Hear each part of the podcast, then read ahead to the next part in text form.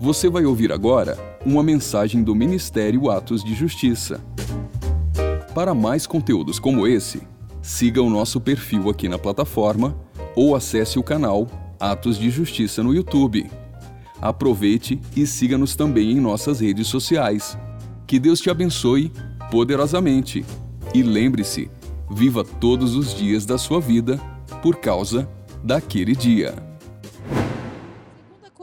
2 Coríntios capítulo 10, versículo 4. Porque as armas da nossa milícia não são carnais, e sim poderosas em Deus para destruir fortalezas, anulando nossos sofismas e toda altivez que se levante contra o conhecimento de Deus, e levando cativo todo o pensamento à obediência de Cristo, e estando prontos para punir toda desobediência, uma vez completada a vossa submissão. Amém? Nós lemos agora um momento em que Paulo se dirige a essa igreja em Coríntios, e nós, se formos ler a primeira carta, a segunda carta, vamos entender que era uma igreja que recebeu revelação, dons, ensino, cuidado de Paulo. Mas ele também fala com ousadia. E ele fala para toda oposição que não é contra ele, mas contra o entendimento de Cristo, o conhecimento de Deus. E ele se posiciona. Porque a igreja de Coríntios precisava de um confronto, de que não é apenas o conhecimento, a sabedoria, os dons, eles tinham que ter um proceder, um pensar renovado, uma mente renovada. Eles tinham que operar no espírito, viver em espírito, mas também na sua postura, no confronto ao pecado. Algo ali, uma chave tinha que girar. E é nesse contexto que Paulo fala sobre fortalezas. E eu queria brevemente falar aqui do diabo. A gente não está aqui para falar dele. Culto de libertação não é ele que está no holoforte culto de libertação, culto de cura. A palavra do Senhor é para glorificar a Deus. Porque nós temos que ter o conhecimento de Deus. É a falta do conhecimento que nos faz perecer. Nós não podemos subestimar a força do inimigo. Mas eu quero que você entenda claramente hoje, caso você ainda não tenha tido essa percepção. O diabo ele sabe exatamente o que é certo e o que é errado. Ele é conhecedor do mundo espiritual. Ele é conhecedor das escrituras. Ele sabe. Mas ele optou em não ter compromisso com a verdade. E ele é mentiroso. Mas ele é mentiroso para quem? Ele age mentira com quem? Conosco. Ele vai persuadir, ele vai tentar nos convencer daquilo que ele sabe que é mentira. Porque ele sabe o que é certo, ele sabe o que é errado. Mas ele quer convencer as pessoas de que o, o errado, ele não é tão errado assim, de que né, aquilo que é certo está errado. Ele quer trazer essa confusão. Ele quer operar na mentira conosco. E é por isso que eu já inicio falando isso. Se ele sabe o que é certo e o que é errado, de, de acordo com as Escrituras, por que a gente não? É nisso que ele consegue lograr êxito contra nós. Se a gente não sabe o verdadeiro, ele vai tentar nos induzir. Aquilo que tem aparência de verdade, mas é falso. Ele vai nos levar ao engano. E ele vai nos levar a ter uma ótica que nem é a dele. Porque ele sabe que é certo. Mas ele quer nos levar a esse lugar absurdo. De, e a palavra fala que todo mentiroso é filho do diabo. E falar de filho, paternidade, é falar de relacionamento. E é por isso que nós não devemos andar na mentira, achar mentira natural, porque o fato de alguém proferir uma mentira com a sua boca está demonstrando o relacionamento que ele tem com as trevas, não com Deus. Um relacionamento que não é verdadeiro. As pessoas que servem as trevas, elas nem sabem o que estão servindo. As pessoas que buscam proteção no mundo espiritual, através da idolatria, elas não estão sendo protegidas coisa nenhuma. As pessoas que buscam uma força, uma autoridade no mundo espiritual através da feitiçaria, não estão conseguindo coisa nenhuma. Relacionamento de engano. Mas, com Deus, a Bíblia fala que com Deus não se, engana, não se zomba. Deus não é enganável. O trono dele é estabelecido em justiça e em verdade. Com Deus, o diabo, os demônios, toda criatura, e age em verdade. Porque de Deus não se engana. Ele age nessa mentira conosco para nos induzir ao pecado, à transgressão. E ele vai lá no trono de Deus, dizendo a verdade. Quem que advogou para que a morte de Abel tivesse um julgamento? Diabo. Quem que advogou para que a morte de Urias, o que aconteceu com Urias, viesse o julgamento? O diabo, ele, foi, ele vai com verdade diante de Deus. É, a Bíblia fala que lá no início de Jó. O que você estava fazendo, né? O Senhor fala com o diabo, o que você estava fazendo? Eu vim te rodear o mundo. Estava ali patrulhando, que nem uma polícia, procurando um delito. Procurando argumentos que são reais. O pecado, o que efetivamente aconteceu, que transgride a palavra de Deus. E ele leva justamente para acionar um tribunal divino contra nós. E é nesse entendimento que a gente tem que iniciar essa palavra. Porque não há como você falar que Jesus reina na tua vida se existe um outro trono dentro de você.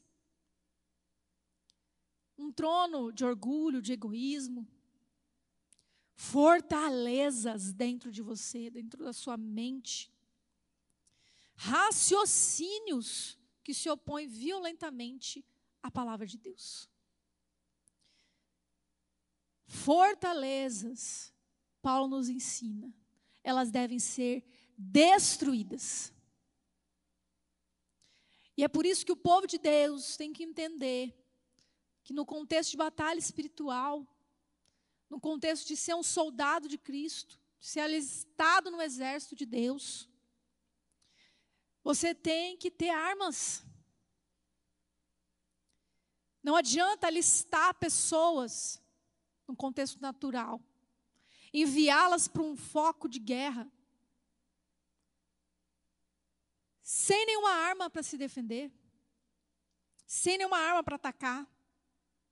Não adianta convocar pessoas para fazer uma obra, sem elas terem uma ferramenta. Existem recursos do céu que são espirituais. Por isso, Paulo fala: as armas da nossa milícia não são carnais. Elas são poderosas em Deus, elas vêm do Senhor. E é algo que todo cristão tem que buscar. Porque as fortalezas, elas não devem ficar em pé. Elas têm que ruir, cair ao chão. E quando a gente observa a história de Jericó, no capítulo, né, nos capítulos que tem no livro de Josué, nós vemos a instrução clara do Senhor. Não apenas em Josué, se você lê também as batalhas do povo de Deus, as instruções que Deus deu, por exemplo, a Davi, a Saul, qual era? Era exterminar tudo. Em Josué 6:21 está escrito que Tudo quanto na cidade havia destruíram totalmente a fio de espada, tanto homens como mulheres, tanto meninos como velhos, também bois, ovelhas e jumentos. Fortaleza para ser destruída, Jericó foi ao chão, não apenas o concreto, não apenas aquilo que edificou. Foi arrasado, fortalezas mentais que há dentro de nós, elas têm que ser arrasadas por completo, destruídas por completo. O povo de Deus recebeu essa instrução clara do Senhor. Extermina o rei, desde o rei até os animais, para ficar nada. Porque nós não podemos deixar raízes contaminadas na nossa vida. Não devemos deixar espaço para aquilo que nós somos curados e libertos crescer de novo, surgir de novo, ficar resquício. Não devemos. Mas como nós vamos destruir as fortalezas? Lá em Josué 1, se você quiser acompanhar comigo, nos versículos 7 e 8. Fala: tão somente esforça-te e tem muito bom ânimo, para teres o cuidado de fazer conforme a lei que meu servo Moisés te ordenou. Dela não te desvies, nem para a direita nem para a esquerda, para que prudentemente te conduza por onde quer que andares. Não te aparte da tua boca o livro dessa lei, antes medita nele dia e noite, para que tenhas cuidado de fazer conforme a tudo quanto nele está escrito. Porque então farás prosperar o teu caminho e serás bem-sucedido. Amém? Foi nessa instrução do Senhor. Josué, Moisés, está morto. Prossiga, seja forte e corajoso e medita na minha palavra de dia e de noite. Que não se aparte da tua boca esta escritura, para que você tenha cuidado de fazer tudo e não desviar para nenhum caminho. Só assim você será bem-sucedido. Quando aquilo entrou no coração de Josué, como que você sabe que entrou, pastora? Porque ele prosseguiu. Porque ele per persistiu em guiar o povo, em ser o comandante daquele exército. Entrou no coração dele, pelos frutos que Josué mostrou. E foi aí que Jericó começou a ruir. Foi aí que os anjos já se movimentaram já se movimentaram, o mundo espiritual já estava já preparado. Era questão de dias, era questão de um pouco mais de obediência, era questão do povo todo entrar nesse lugar de obediência, era questão de Josué ter cada vez mais esse conhecimento, essa graça. Mas ali, o acionamento da dinamite espiritual que detonou aquela muralha foi, já, já foi acionada. Porque nós devemos conhecer a Deus. E o conhecer a Deus não, não é apenas o saber, é experimentar, é se aliançar. Como fala lá em Cantares, eu sou do meu amado e ele é meu. Isso é conhecer a Deus. Isso é intimidade, é vidas entrelaçadas. É comunhão. O conhecer muitas vezes na Bíblia se refere literalmente ao casamento, à consumação do casamento. O nosso nosso significado de conhecer é tão raso. Você não vem na igreja para apenas saber quem é Deus. Você não abre a Bíblia apenas para ter um conhecimento. Você abre a Bíblia, você vem até aqui para ter revelação de quem Deus é e entrar num lugar de aliança. Que Ele seja conhecido através de você e você seja conhecido nele. E é nesse lugar que nós devemos entrar, de conhecer a Deus, o caráter dele. Como eu falei no início, o diabo conhece quem é Deus. Ele estava lá. Ele viu. Ele conhece a autoridade, o poder. Ele sabe que não pode operar contra o Senhor, que ele foi vencido, que ele caiu.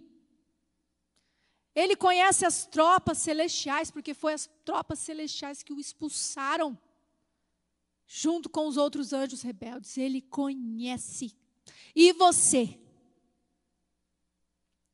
Nós devemos conhecer o Senhor, o seu caráter. A base do trono de Deus.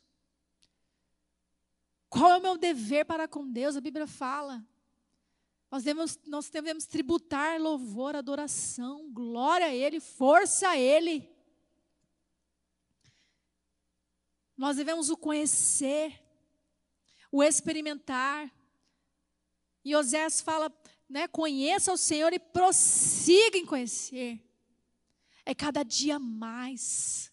É cada dia mais compromisso, comprometimento. Lá em Colossenses 3,16 fala: habite ricamente em vós a palavra de Cristo. É isso que vai nos tornar posicionados. É isso que vai nos tornar comprometidos com a verdade. O diabo ele teve todo esse conhecimento tão profundo, mas ele escolheu não ser comprometido com a verdade. Ah, mas se você entrar nesse lugar, nessa revelação de saber quem Deus é, nesse lugar de se lançar totalmente, se entregar totalmente a Ele, você vai decidir ser comprometido com a verdade. Totalmente. E assim como Josué, ele foi instruído. Isso requer de você de força e coragem. Isso requer de você esforço. Esforço. É todo dia. É entender que não há limites para buscar o Senhor é entender que não é apenas uma vida lá atrás, um passado ah, glorioso, umas lembranças tão legais, tão maravilhosas, tão cheias da glória. Mas e o seu hoje? Porque é o seu hoje que vai determinar o teu futuro. E é uma batalha. Nós estamos aqui falando no contexto de batalha, uma batalha real.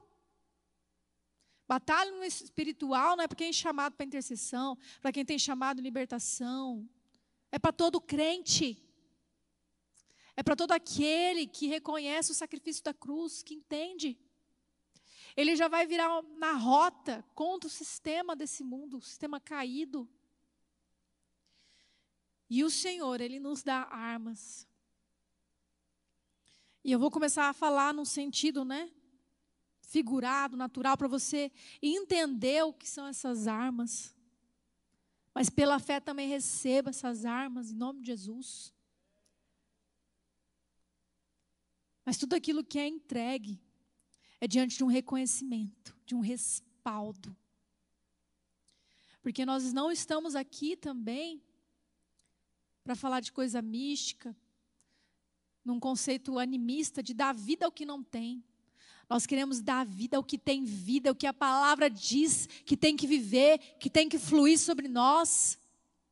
E entender. E é nesse contexto que eu falo de uma arma poderosa do Senhor, para você entender. Você já viu um tanque de guerra? Qual a estrutura dele?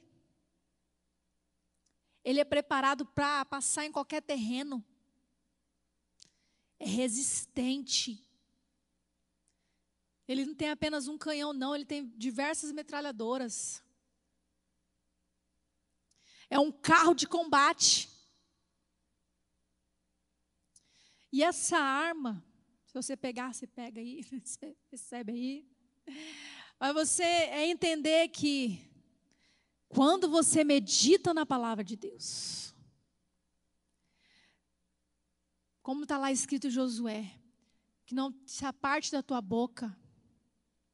Você não precisa pregar para alguém, é pregar para si mesmo, é falar para si mesmo, é diante da circunstância você aplicar a palavra de Deus, é você declarar, declarar, dia e noite,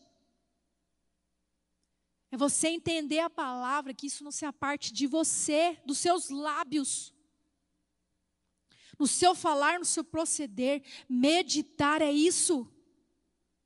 É muito mais do que ler.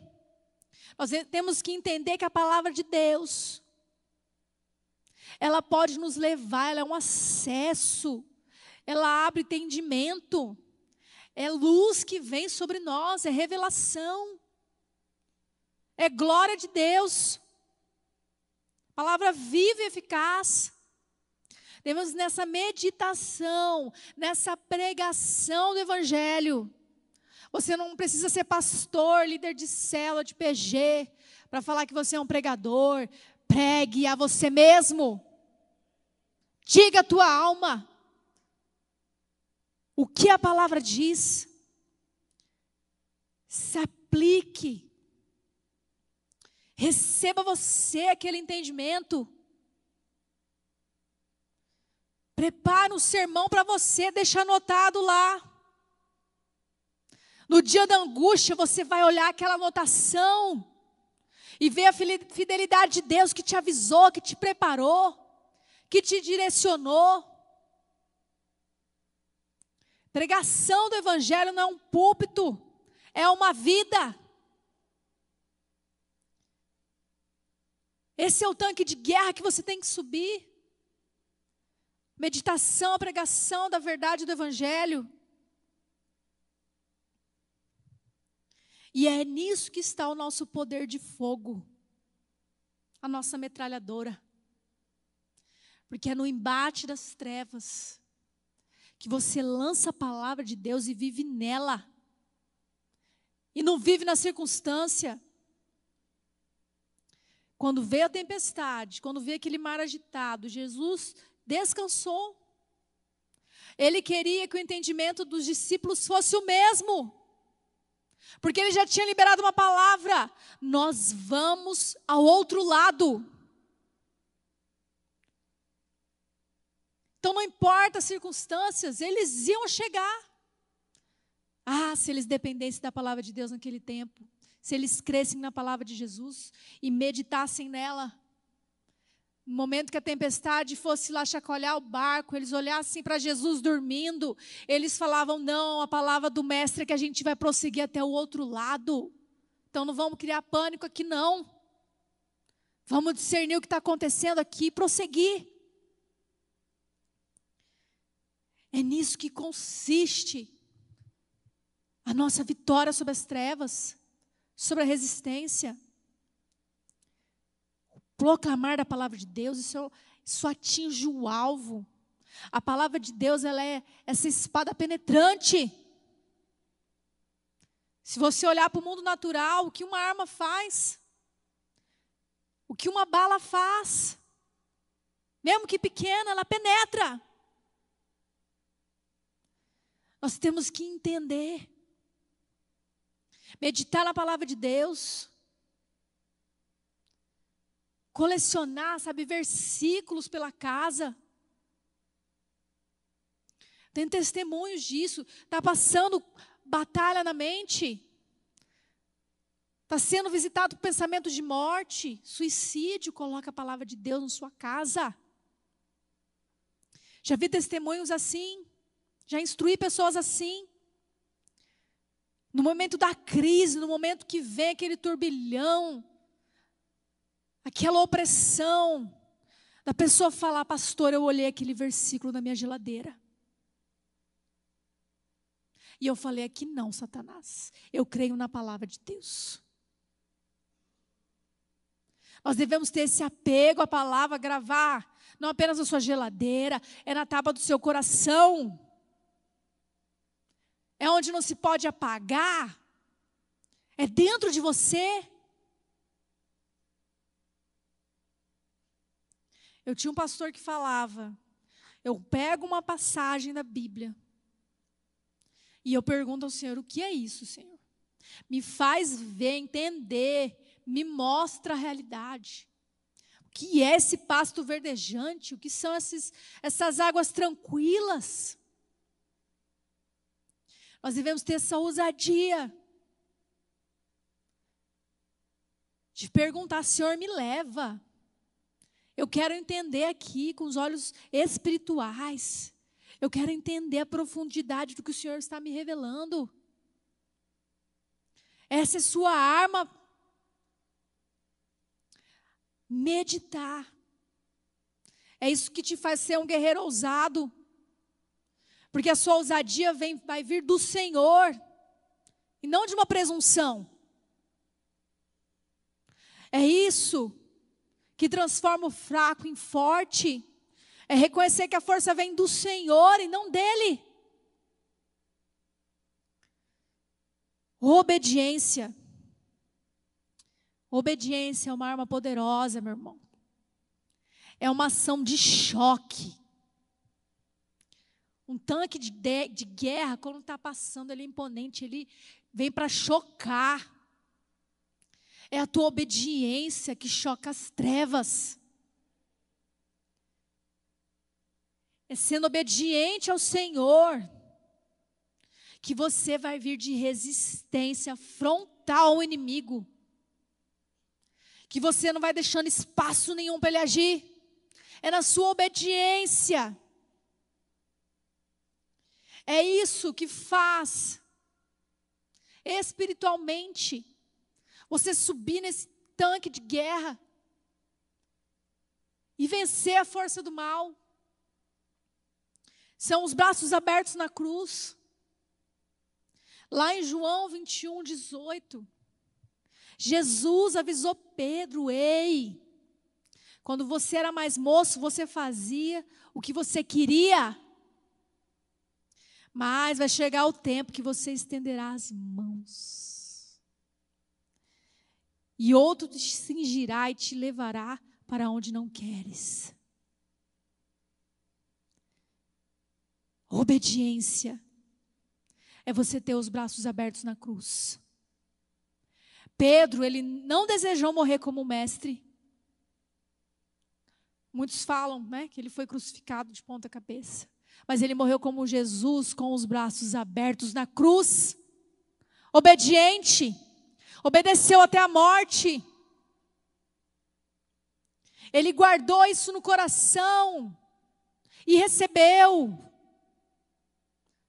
Mas, pastora, como você me prova que ele recebeu isso? Pelo fruto, pela vida transformada de Pedro,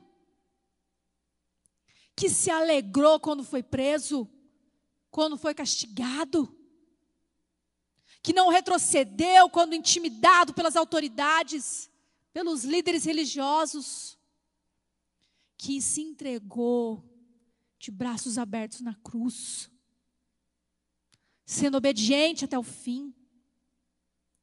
É nossa obediência. É uma arma poderosa.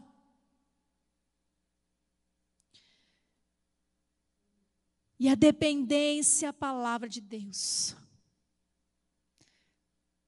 Quem está no tanque de guerra, o soldado que está lá, ele está seguro, porque ele sabe que está protegido. E o tanque de guerra também é feito para andar, ele tem mobilidade. Ele não fica parado, ele vai explorar aquela área, ele vai destruir para passar, para aplanar aquele caminho.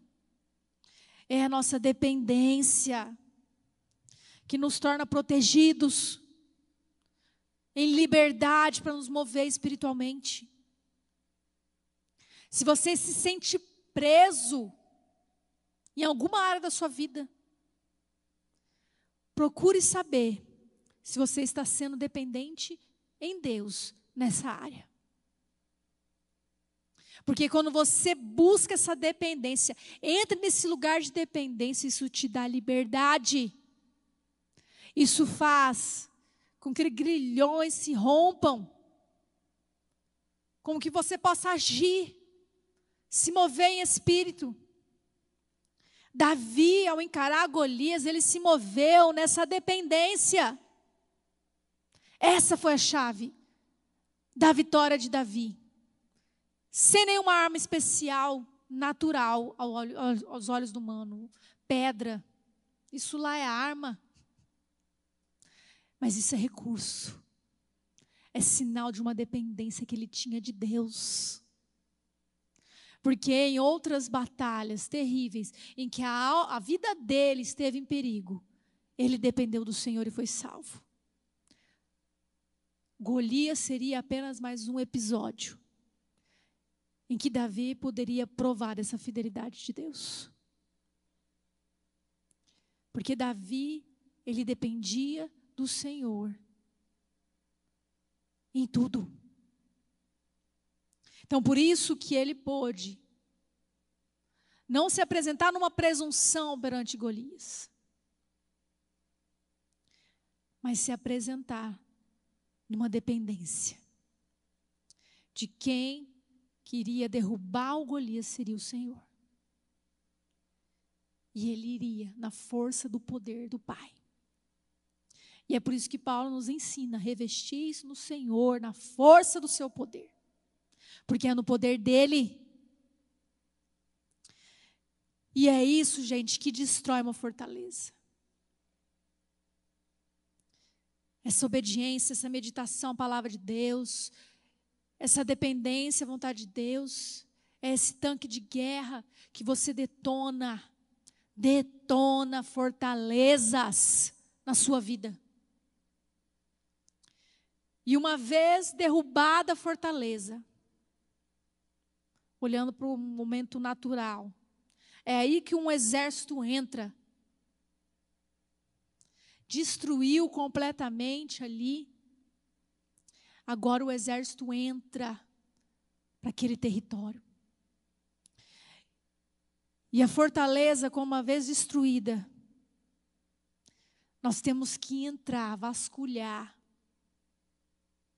para destruir tudo, não deixar resquício nenhum na nossa vida, para que aquilo não seja mais reerguido. Mas também nós temos que anular sofismas e altivez. Por quê? O Espírito nos guiará a toda a verdade. Quem vive de meias verdades, de ilusões, de contradições, espiritualmente é um soldado cego, é um soldado doente.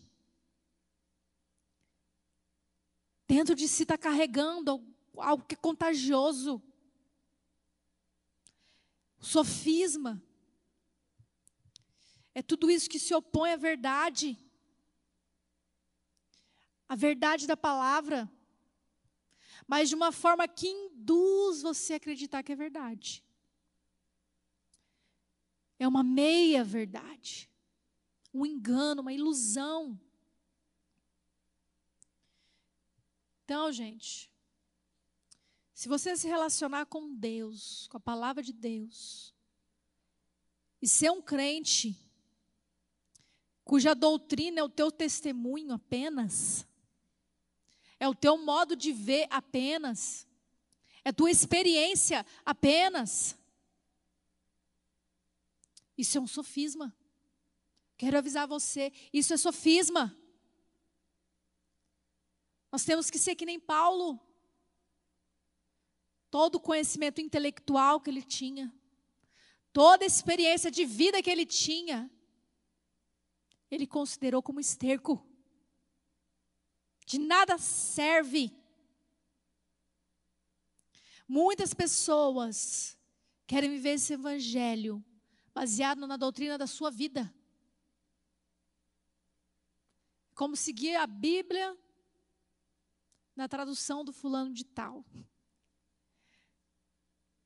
Diante de algo, vem uma situação, vem algo que a Bíblia fala para ser assim, você não pode agir desse, dessa forma. Você tem que dar outra face, caminhar mais uma milha. Mas eu, eu sou uma pessoa que passou por muita coisa na vida, sabe, pastora? Tenho muita experiência de vida. E eu sei que tem situações que a gente tem que ser mais duro. Não, que dar a segunda face. Não. De acordo com a minha experiência de vida, de acordo com a tradução da minha Bíblia aos meus olhos, né? No parâmetro do que eu vivo, do que eu entendo, da cultura, da minha terra. A gente não tem que aceitar provocação, não, a gente tem que revidar. E assim vai vivendo em sofismas. Tem tal área, é arrependimento, não se pode fazer tal coisa, é pecado, renuncia, negue-se a si mesmo. Mas lá dentro vem, não. Eu já fiz muito isso na vida. Agora eu tenho que agir diferente e vai vivendo uma vida sutilmente confrontando a verdade do Evangelho, colocando na frente da Bíblia seu raciocínio, sua cultura, sua percepção enganosa. Ah, para vencer sofismas, mas nós temos armas também. E eu queria que também você imaginasse esse cenário: as fortalezas foram destruídas pelo tanque de guerra. Os soldados vieram, desceram do tanque. Mas o que, que o soldado carrega consigo? Armas pessoais. Todo soldado, como eu falei, não, não se apresenta desarmado numa batalha. Ele carrega também armas pessoais com ele, recursos. Se uma falhar, ele tem outra coisa. E nós devemos anular esses sofismas com armas pessoais. Não é com imposição de mão. Alguém vai orar para você, para que o seu sofisma caia por terra, que essa oração milagrosa vai fazer você ter a revelação e entendimento do que tem de mentira aqui dentro de você. Não, é na tua oração, é no teu jejum, é na tua devoção a, a Jesus. É no momento que você dá ação de graças. É no momento que você clama. É no teu secreto. É tua arma pessoal que vai anular cada sofisma na sua mente. É quando você se arrepende. Ninguém pode se arrepender. A gente faz intercessoriamente. Para que isso abra um caminho na tua vida. Mas o arrependimento tem que vir da tua boca. O perdão. Quem decide perdoar? Né, o pastor que chega, olha, eu decidi partir de hoje você perdoa o seu irmão. Vamos combinar? Não, é uma decisão pessoal sua. É você que tem que decidir perdoar, lançar fora a amargura, liberar pessoas. É você que tem que pedir perdão. É você que tem que confessar. É você que tem que restituir o que você roubou, o que você prejudicou alguém. Essas são as armas pessoais que vão ser poderosas em Deus para destruir, anular todo o sofisma e altivez que possa haver em você. É isso que vai nos trazer humilhação, constranger nossa alma, quebrantar nossa alma, para que a gente possa eliminar sofismas como a autoproteção Se você tem pensamentos de que ah, não posso praticar a palavra de Deus para se autoproteger, como assim, pastor? O que? Orar de madrugada? O sono é fundamental para mim. Faz parte da minha saúde, eu cuido do meu sono, não vou despertar. O Senhor né, me chama de madrugada, eu falo, sinto muito, Deus, agora não é hora de orar. O Senhor te chama para um tempo de jejum, não, eu vou morrer. Né? Que vai ser da minha saúde? Essa autoproteção. Tenho medo de me lançar no ministério. Sabe como é que é? Eu não gosto de receber crítica. Sabe, auto essa autoproteção. Tem dons e talentos, mas não, não, não, não representa o Senhor. Não é por medo, é estar tá querendo se proteger, é um amor a si próprio. O Evangelho ele confronta frontalmente a autoproteção. Porque Jesus nos, nos ensina a entregar a nossa vida. Quem entrega a vida, aí sim vai achá-la. Quem quer preservar, aí sim vai perder. Esse é o Evangelho. Quer se autoproteger é um pensamento que é um sofisma. Hipocrisia é você saber o que é certo, mas você não faz.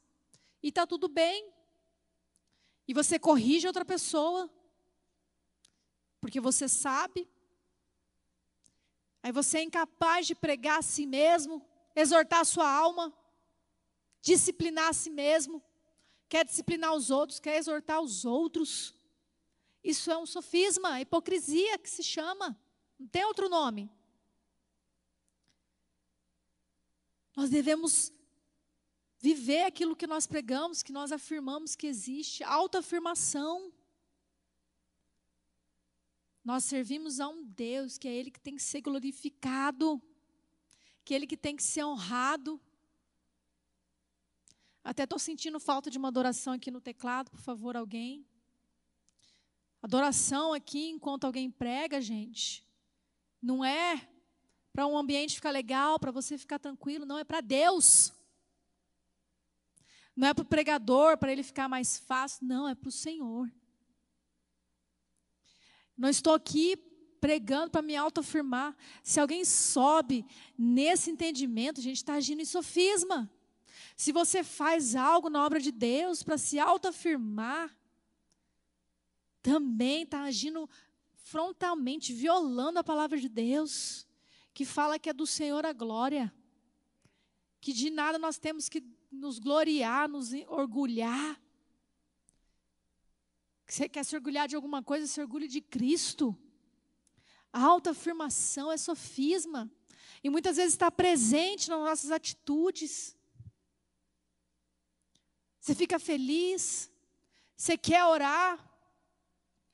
Quanto mais amém né, você recebe durante a sua oração, aquilo vai, né? Ah, estou dando, tá, tô orando certo, Está fluindo o negócio, a gente participando. Gente, a oração é para Deus, a intercessão é para Deus. Se alguém vai concordar, vai dizer amém, amém que seja, aleluia, que pessoas sejam contagiadas, amém, mas é para o Senhor, não é para autopromoção, para autoafirmação. Quem age assim está agindo em sofisma. E essas armas pessoais é o teu secreto que vai combater isso dentro de você. É o seu jejum, é você afligir a sua alma, confessando pecado. Mas não apenas confessando, deixando o pecado. É uma por uma, suas vidas vão caindo, vão se destruindo. É você vendo quanto você age por justiça própria. E você acha que está agindo para Deus. Ah, mas é no secreto que o Espírito Santo fala ao teu coração. Mostra suas motivações. Traz arrependimento. E um por um dos sofismas vão caindo, vão caindo. Mas você precisa ter essas armas pessoais. Não é ninguém que vai te entregar. Não é uma oração de alguém, não é o jejum de alguém. É você que tem que se render para vencer o sofisma e altivez. Não é com violência, não é marchando, é se rendendo, é se prostrando aos pés de Jesus. Não é no muito fazer, no muito falar. É uma guerra que se vence em silêncio, aquietando a sua alma, buscando discernimento ah, o discernimento que não é para a vida da vizinha, é para tua casa. Sabe, você às vezes fica reparando, nossa, que, que gritaria lá, som do mundo lá. Mas dentro da tua casa tem gritaria, tem discussão. O nome do Senhor não é exaltado, não é glorificado. Ah, quando você olha muito, muito para os outros. Sabe, você não olha para si mesmo. Você vai ser vencido. Você vai continuar derretado pelos sofismas da mente. Vai continuar no ciclo de destruição. Ah, é nesse entendimento que você precisa das suas armas pessoais desenvolver com o Senhor essa intimidade, essa humilhação, esse quebrantamento. Que as muralhas caem, que os sofismas são anulados para que você volte a ter essência. Tem muitas pessoas que se perderam a própria essência.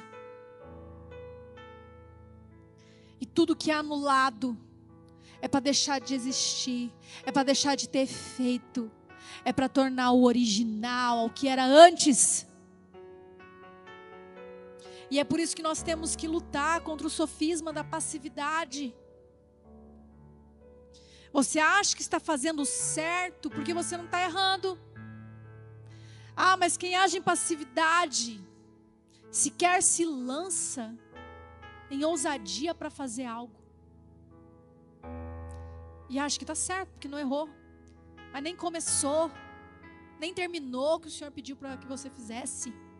Nem se posicionou quando o Senhor pediu para que você fizesse algo. Para um lugar que o Senhor determinou que você estivesse. O passivo, ele age no sofisma, porque ele tolera absurdos. Tem pessoas que foram tão traumatizadas, tão abusadas, sexualmente, viol com violência, com palavras, viveram situações terríveis, ela vai também entrar num sofisma de passividade. E é algo que nós temos, devemos romper, porque é o que é absurdo tem que ser rejeitado. O que é absurdo tem que ser rejeitado, repudiado, é pecado. Não é você vê ali uma piada indecente, um comentário torpe, e você lá calado. Ah, isso não me atinge porque eu não ri, eu não, não concordo. Mas tá lá. Não trouxe luz ao que o evangelho ensina, não exortou quando tinha que exortar. A passividade é um sofisma terrível, enganoso.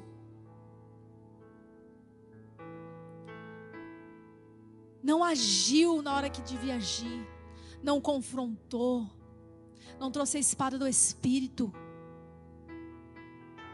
não trouxe luz para um lugar, viu as trevas lá dançando, se embriagando, festejando, mas ficou lá. Vou nem me encher, não vou nem abrir a boca para falar que eu sou crente. Isso é um sofisma. Nós não devemos ser passivos. Ah, mas quando a gente ora, quando a gente jejua, quando a gente entra no profundo com Deus, acorda para orar de madrugada, mortifica a nossa carne, faz propósito, faz voto. Aí você vai vendo Deus te movendo, Aí a coragem, a ousadia vai brotando, porque o sofisma da passividade. Vai sendo anulado, vai sendo anulado, e a tua essência de valente, de sacerdote, a essência da mulher sábia consegue agir, consegue agir, consegue ter vitória. E tudo isso, todo esse processo, é para nos tornar mais humildes, mais mansos. Sabe quem herda a terra? Como está lá em Mateus 5, os mansos. E é esse processo que nos dá mansidão. Mansidão é alguém, alguém que foi disciplinado. Alguém que foi mexido nas estruturas e tornou-se maleável na mão de Deus manso e humilde. É esse soldado que derruba, que derruba fortalezas com esse tanque de guerra, que é a meditação, a devoção, a prática da palavra, o proclamar da palavra de Deus. É esse soldado que anulou sofismas na mente, com as suas armas pessoais, que vasculhou ali áreas que poderia ainda ter um resquício, que poderia ainda ter um inimigo ali infiltrado. Com a sua arma, ele se defendeu, ele atacou. E agora a paz. Há um terreno conquistado. E ali ele pode andar. Porque ele foi disciplinado e ele vai herdar aquela terra, aquele território. Essa vida abundante Jesus ele veio para que a gente tivesse uma vida abundante. A terra prometida para o povo de Israel. É nessa metáfora da vida abundante que Jesus nos garantiria. Mas antes de entrar na terra prometida, eles tiveram que passar por esse processo de derrubar Jericó, de derrubar na obediência não foi um ataque bélico de armas humanas, foram armas espirituais. Foi um povo que manejou armas espirituais, que fez Jericó cair. E eles foram marchando para conquistar a terra prometida. E é nesse entendimento que nós devemos ter, prosseguir para alcançar essa vida abundante de paz não se conformar com esse mundo. Não se conformar com uma instabilidade, com ânimo dobre, com um carrossel de emoção. Uma hora está errado, uma hora está legal, uma hora está bem, outra hora estou eufórico, outra hora estou depressivo, outra hora. É vida abundante, é terreno aplanado, é paz, é mansidão. E nós devemos levar cativo o pensamento, a obediência de Cristo. Jericó foi arruinada. Mas Raabe, uma prostituta, de prostituída, de abusada, ela foi resgatada, ela foi redimida.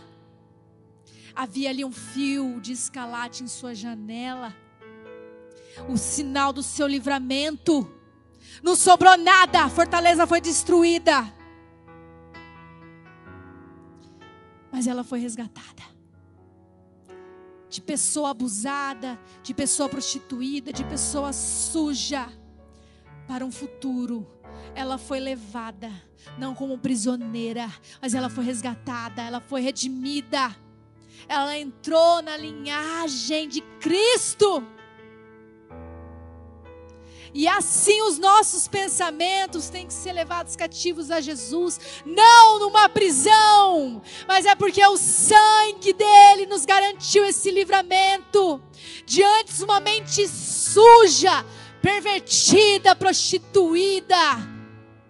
Ah, para uma mente limpa, santificada, redimida pelo sangue. É o sangue que nos garante o livramento. E essa é uma arma poderosa de Deus. O sangue de Cristo vertido na cruz, que nos cobre, que nos lava, que nos torna brancos como a neve.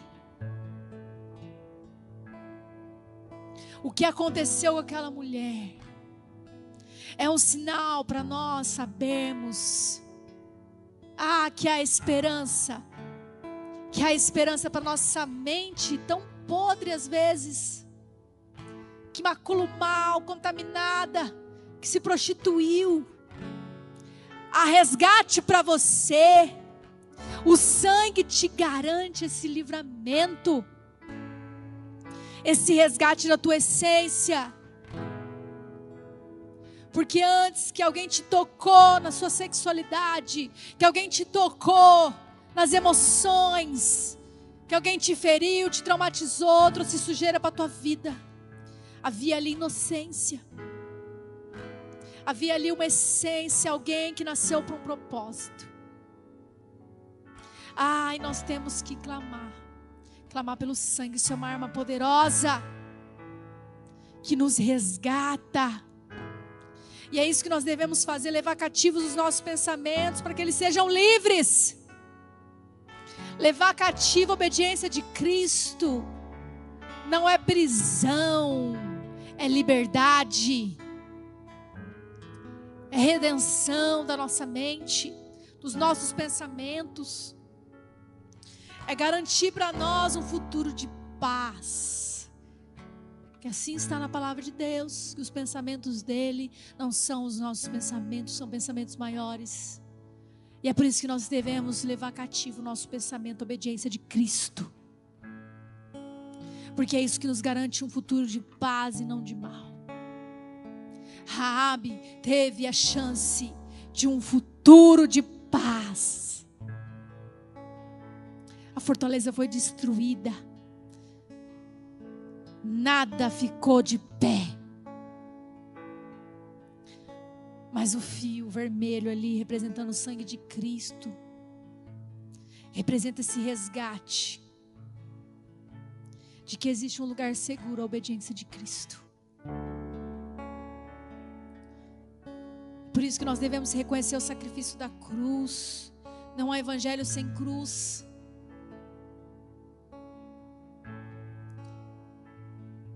Hoje há, inclusive, um evangelho, entre aspas, que quer levar Jesus numa bandeira política, dizer que o que aconteceu com ele foi crime de ódio, perseguição, quer defender, usar a mente de Jesus de uma forma ideológica da terra pervertida. Nega o sacrifício da cruz. É heresia. É mentira. Nós devemos refutar esse evangelho. Toda heresia tem que ser combatida, porque se você não fazer nada, os teus descendentes vão ser atingidos. A heresia tem que ser combatida. O sofisma tem que ser combatido.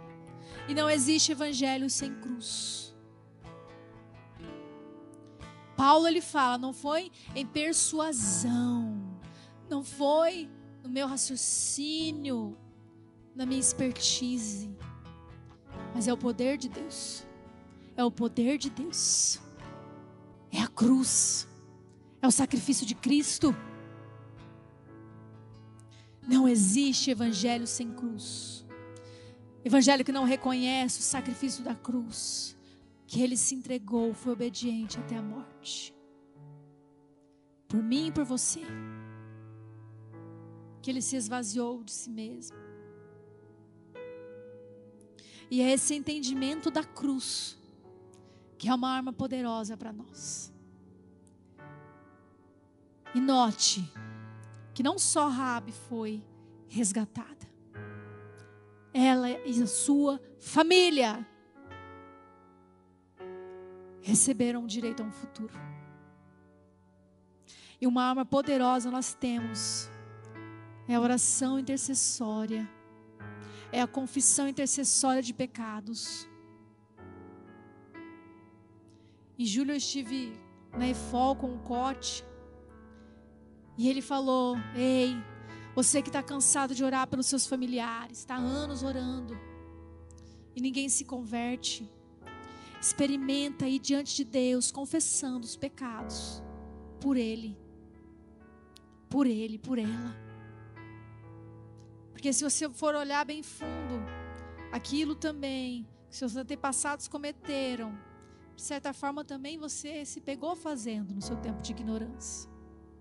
Então vá para algum lugar dessa chácara, ele nos orientou, e vai confessando, vai orando, intercedendo, confessando pecado diante de Deus. Aquilo que você sabe que sua família pratica, que essa pessoa que você ora pratica. Vai confessando como se fosse o seu pecado. Porque é isso que vai abrir. É isso que vai abrir caminhos. E nós devemos ter essa arma poderosa que é a nossa libertação pessoal. Porque toda vez que nós buscamos essa libertação, entramos nesse lugar de libertação, o impacto é coletivo. Atinge nossa casa. Toda vez que nós nos submetemos a Jesus, reconhecendo que Ele fez na cruz, em fé, em arrependimento, em humildade, ah, esse sangue nos garante esse livre acesso. E você, como sacerdote, pode entrar profeticamente, intercedendo pela tua família, pela tua casa. Ah, quando você começa a confessar os pecados, e aí você vê que o Senhor te lembra, esses pecados também foram seus. Essas inclinações você também teve. Aí você entra nesse lugar de arrependimento profundo, abrindo o caminho para que esse sangue, para que esse sangue escorra sobre os seus ascendentes, sobre os seus descendentes. Ah, escolha pra, por Jesus.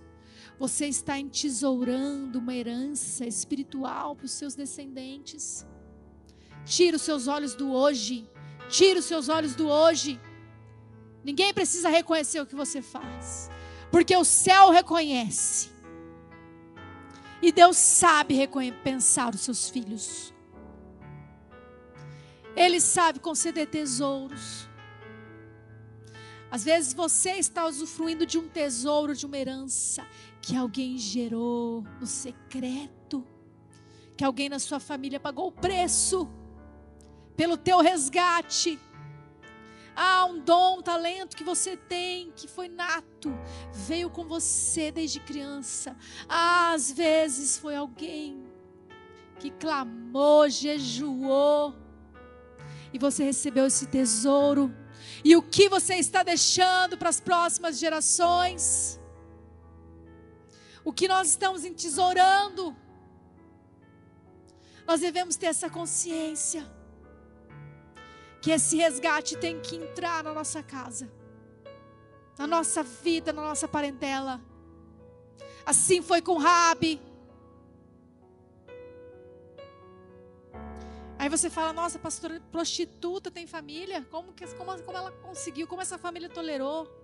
Ah, ali teve uma reconciliação. Ali teve uma restauração. Ali teve uma filha que reconheceu de onde ela veio e viu naquela oportunidade mudar a sua história. E ela falou: Não, quero que apenas a mim receba o livramento, mas a minha casa também. E assim nós temos que ser diante de Deus, bravos, soldados valentes, sabendo que essa guerra não é pessoal apenas para nós, mas que toda vitória vai levar um impacto coletivo, vai alcançar gerações, vai alcançar pessoas, nações. Se você tem um chamado missionário, se Deus já te falou que você vai para as nações, ore. Ore.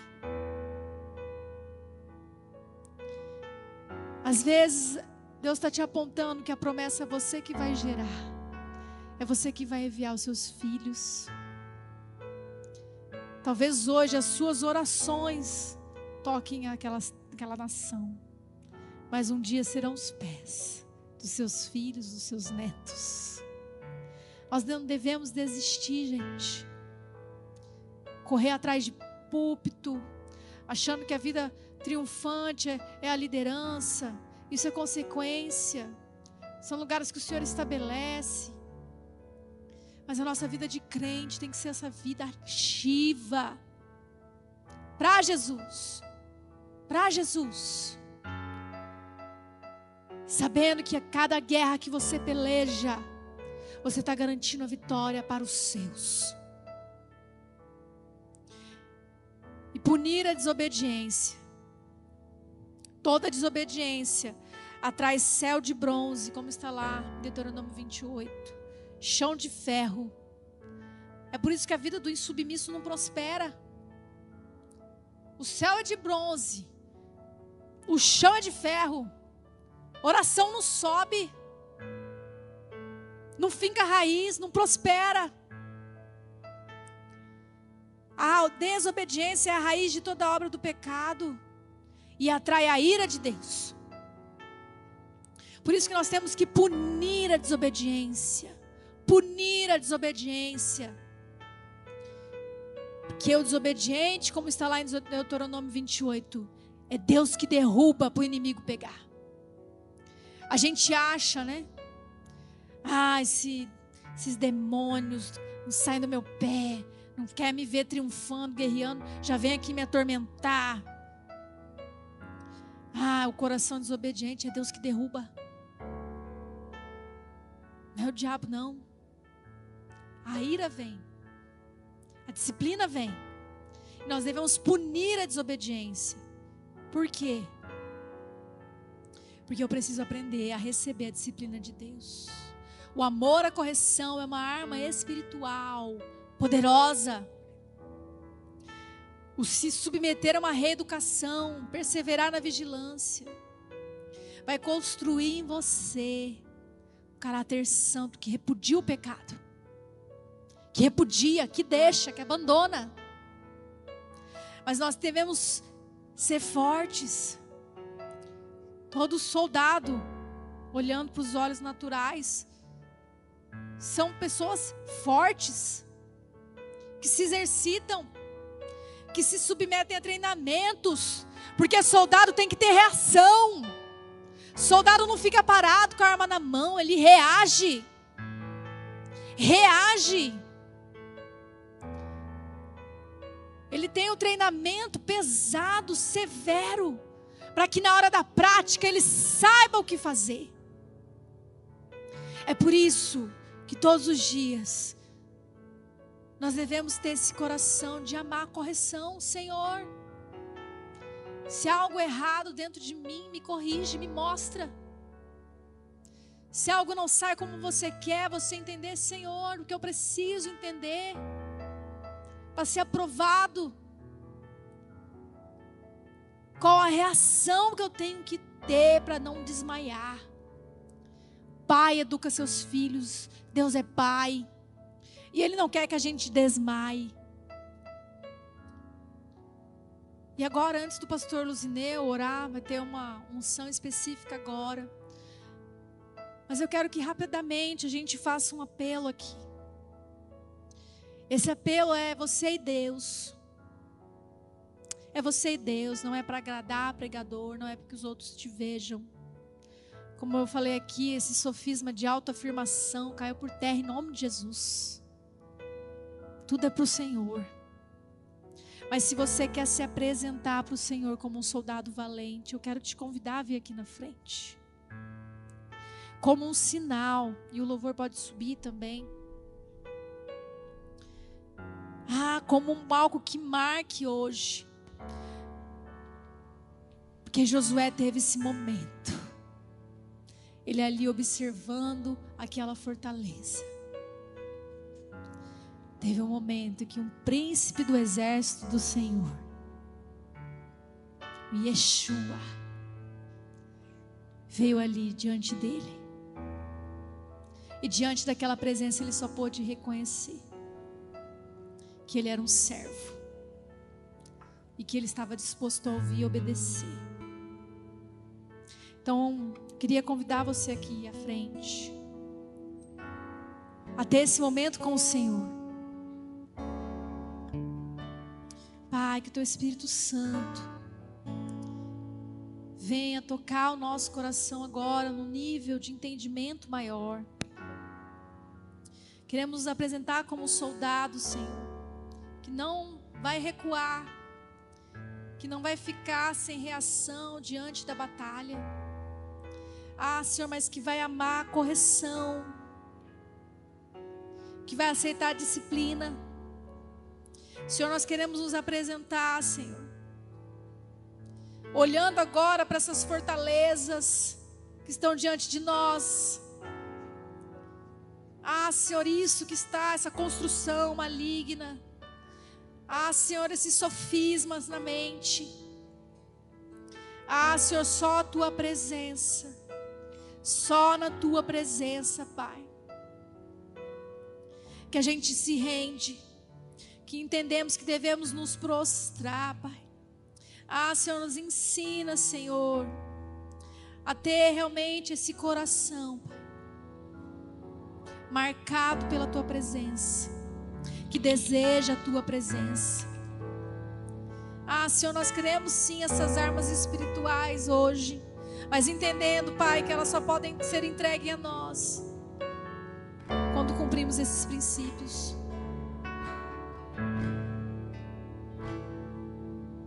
Sim, Senhor. Queremos que a tua palavra entre em nosso coração. Senhor, que aqui seja um marco, um compromisso. Um compromisso, Senhor, dessa vida devocional diária. Ah, Senhor, essa vida no secreto. Ah, Senhor, essa pregação para nossa alma. Ah, Deus, para que a tua palavra não se aparte da nossa boca para que a gente viva e repouse na Sua palavra e não no que o mundo diz, não no que a circunstância diz. Sim, Senhor, nós queremos, Pai, que todas as fortalezas venham ao chão, venham ao chão, sejam destruídas. Nós queremos esse resgate, Pai, assim como Rabi teve. Esse resgate, Pai, que o Senhor visite a nossa mente, Deus, toda área de contaminação na mente, essa infiltração maligna, Pai que nos leva a esses pensamentos pecaminosos, maldosos. Ah, Senhor, uma conduta iracunda. Ah, Senhor, esse medo, essa autoproteção, essa covardia. Ah, Senhor, nós queremos anular esses sofismas, anular esses sofismas, Pai. Diante desse compromisso, nos leva a esse lugar, Pai. Ah, Senhor, de amar a tua presença e ela buscar dia e noite, dia e noite. Ah, Senhor, de ter essa reverência à tua palavra, de ter reverência, reverência, desejo, fome, fome, fome. Gera em nós essa fome, Senhor. Ah, Senhor, que todo sofisma caia ao chão. Nome de Jesus, Pai. Nós queremos confrontar todo pensamento ah, Senhor, que quer se levantar contra a tua palavra, contra a tua verdade. Nós decidimos não andar mais em meia verdade, Senhor. Não mais em meia verdade. Não mais em meia verdade, como cegos. Como cegos de ânimo dobre. Nós queremos viver na verdade, da tua palavra. Ah, Senhor, que habite em nós ricamente a palavra de Cristo, a palavra de Cristo dentro de nós dentro de nós, em nome de Jesus, que cria raízes, Pai. Por isso nós nos arrependemos por toda desobediência. Nós queremos punir toda desobediência, dizendo não, dizendo chega, dizendo basta. Nós queremos, Senhor, tirar, sair dessa rota, sair dessa rota entrar numa rota de obediência, se atentamente ouvir a palavra do Senhor. Ah, Pai, nós queremos essa atenção, essa disposição, esses ouvidos consagrados, esses ouvidos consagrados, Pai, que te escutam, que te ouvem, que aprendem, que discernem. Em nome de Jesus, Senhor, eu peço que os teus anjos, que os teus anjos, Pai, irmãos, Pai. É a decisão que libera Senhor, esses anjos, Pai, debaixo, Deus, da tua determinação. Porque eu sei que eles estão aqui, esses anjos ministradores, eu sei que eles estão aqui. Ah, Pai, que eles possam cumprir, Deus, a ordem estabelecida nos céus. Ah, Pai, debaixo de cada decisão, debaixo daquela decisão, dessas orações que subiram, não apenas hoje, Pai, mas todo aquele que orou, Senhor, que se comprometeu com o Senhor, que fez um voto, uma aliança, aquele que buscou, Senhor, que está buscando, Pai. Ah, Deus, que anjos agora visitem e unjam, Senhor, unjam, unjam a cabeça, unjam os ouvidos, unjam as mãos, os pés. Ah, Senhor, que haja mesmo, Senhor, que haja mesmo esse sinal, essa marca. Ah, Senhor, em nome de Jesus. Em nome de Jesus, que o teu Espírito tome, tome, faça transbordar cada um, Senhor. Cada um, Senhor. Transborda, transborda no Espírito Santo, na graça, na força. Ah, Senhor, a tua graça nos basta. É a tua graça, Pai, que se aperfeiçoa na nossa fraqueza. Ah, Senhor, por isso visita a fraqueza de cada um de nós, aquelas áreas frágeis, aquelas áreas frágeis. Em nome de Jesus, em nome de Jesus, visita, Senhor, trazendo força agora, trazendo uma proteção específica, uma ferramenta específica para lidar, para lidar com o trauma, para lidar com a decepção, com a frustração. Em nome de Jesus, Pai, todo cativeiro emocional, todo cativeiro emocional, revela, Pai, revela, revela. Em nome de Jesus, Senhor, declaramos prisões abertas, prisões abertas, cativeiros destruídos. Amém, Jesus. Amém. Toda passividade nome de Jesus.